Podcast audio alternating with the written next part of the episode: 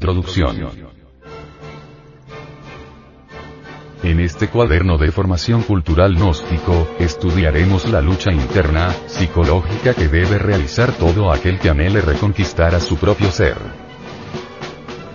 Esa guerra íntima es contra el ego, contra todos esos demonios que constituyen los pecados capitales, los traidores del Cristo íntimo. Todo hombre que derrote y aniquile a su propio ego, su conciencia, lo más digno y decente que llevamos en nuestro interior, resplandecerá y logrará la sabiduría profunda, la máxima felicidad y la total salvación de nuestra alma o liberación final.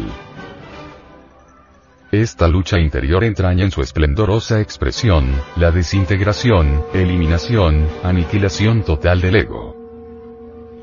Esto significa que nuestra transformación debe ser íntegra, hasta la raíz, y jamás sería factible sin la energía de la muerte.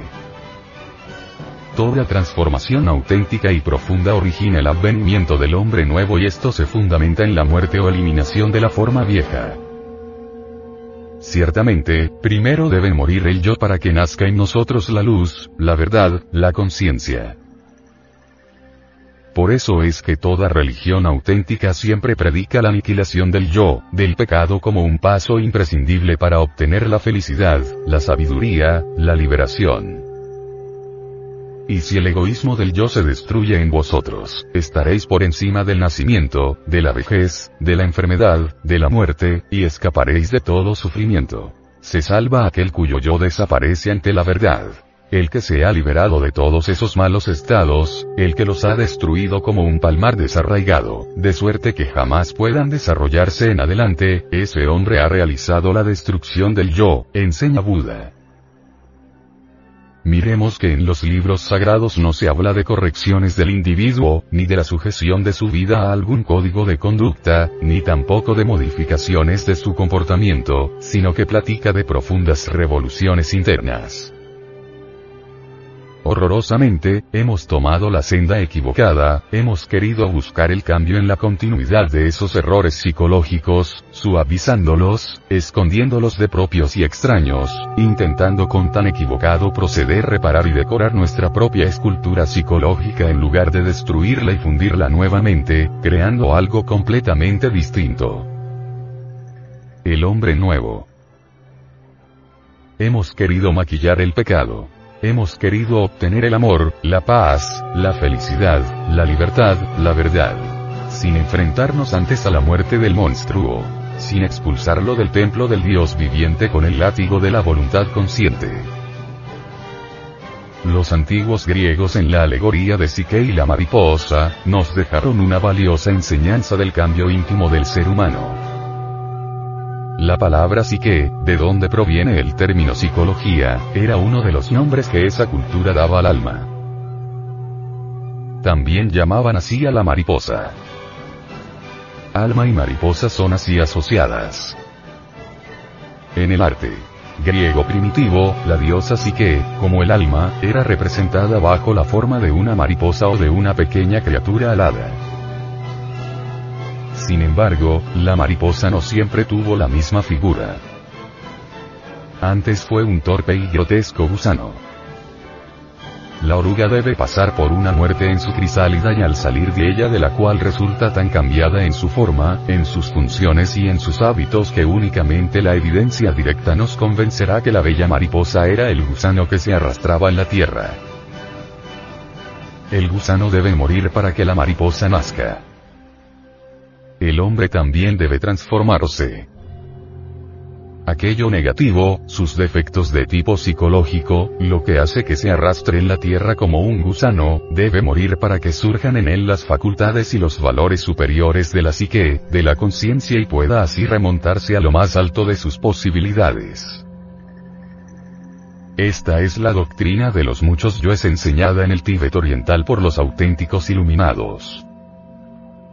Cada uno de nuestros defectos psicológicos está personificado a tal o cual yo. En cuestiones psicológicas hemos podido evidenciar claramente que los sujetos paranoicos, ególatras y mitómanos por nada de la vida abandonarían el culto al querido ego. Incuestionablemente tales gentes odian mortalmente la doctrina de los muchos yoes. El venerable maestro, Samael Weor relacionado con la doctrina de los muchos yoes, dice. Quienes niegan la doctrina de los muchos yoes, quienes adoran a un yo divino, indubitablemente, jamás se han auto-observado seriamente. Hablando esta vez en estilo socrático diremos que esas gentes no solo ignoran sino además ignoran que ignoran. Todos nosotros debemos saber que tenemos dentro de sí mismos eso que se llama ego, yo. Desgraciadamente, la conciencia se encuentra embotellada, enfrascada, entre el ego y esto es lamentable. Disolver el yo psicológico, desintegrar sus elementos indeseables, es urgente, inaplazable, impostergable.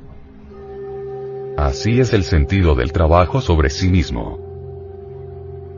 Nunca podríamos libertar la conciencia sin desintegrar previamente el yo psicológico. En la esencia o conciencia está la religión, el Buda íntimo, la sabiduría, las partículas de dolor de nuestro Padre que está en los cielos y todos los datos que necesitamos para la autorrealización íntima del ser. Necesitamos reducir a cenizas la crueldad monstruosa de estos tiempos.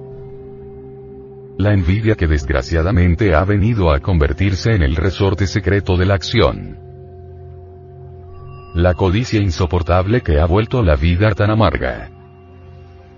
La asqueante maledicencia. La calumnia que tantas tragedias origina.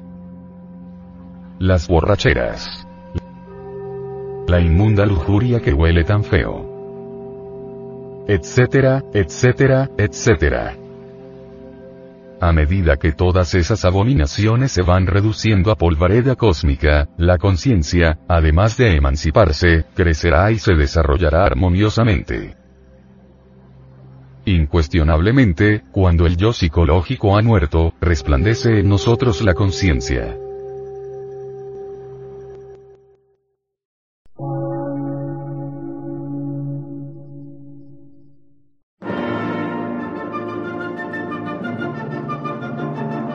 Emisora, gnóstica, transmundial.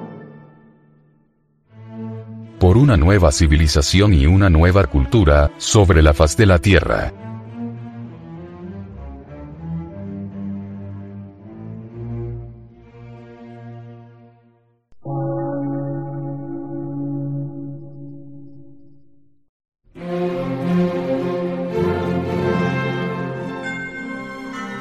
Medio de radiodifusión científico, artístico, místico y filosófico, de la Asociación Colombiana de Centros de Estudios Gnósticos, Antropológicos, Psicológicos y Culturales. A. C.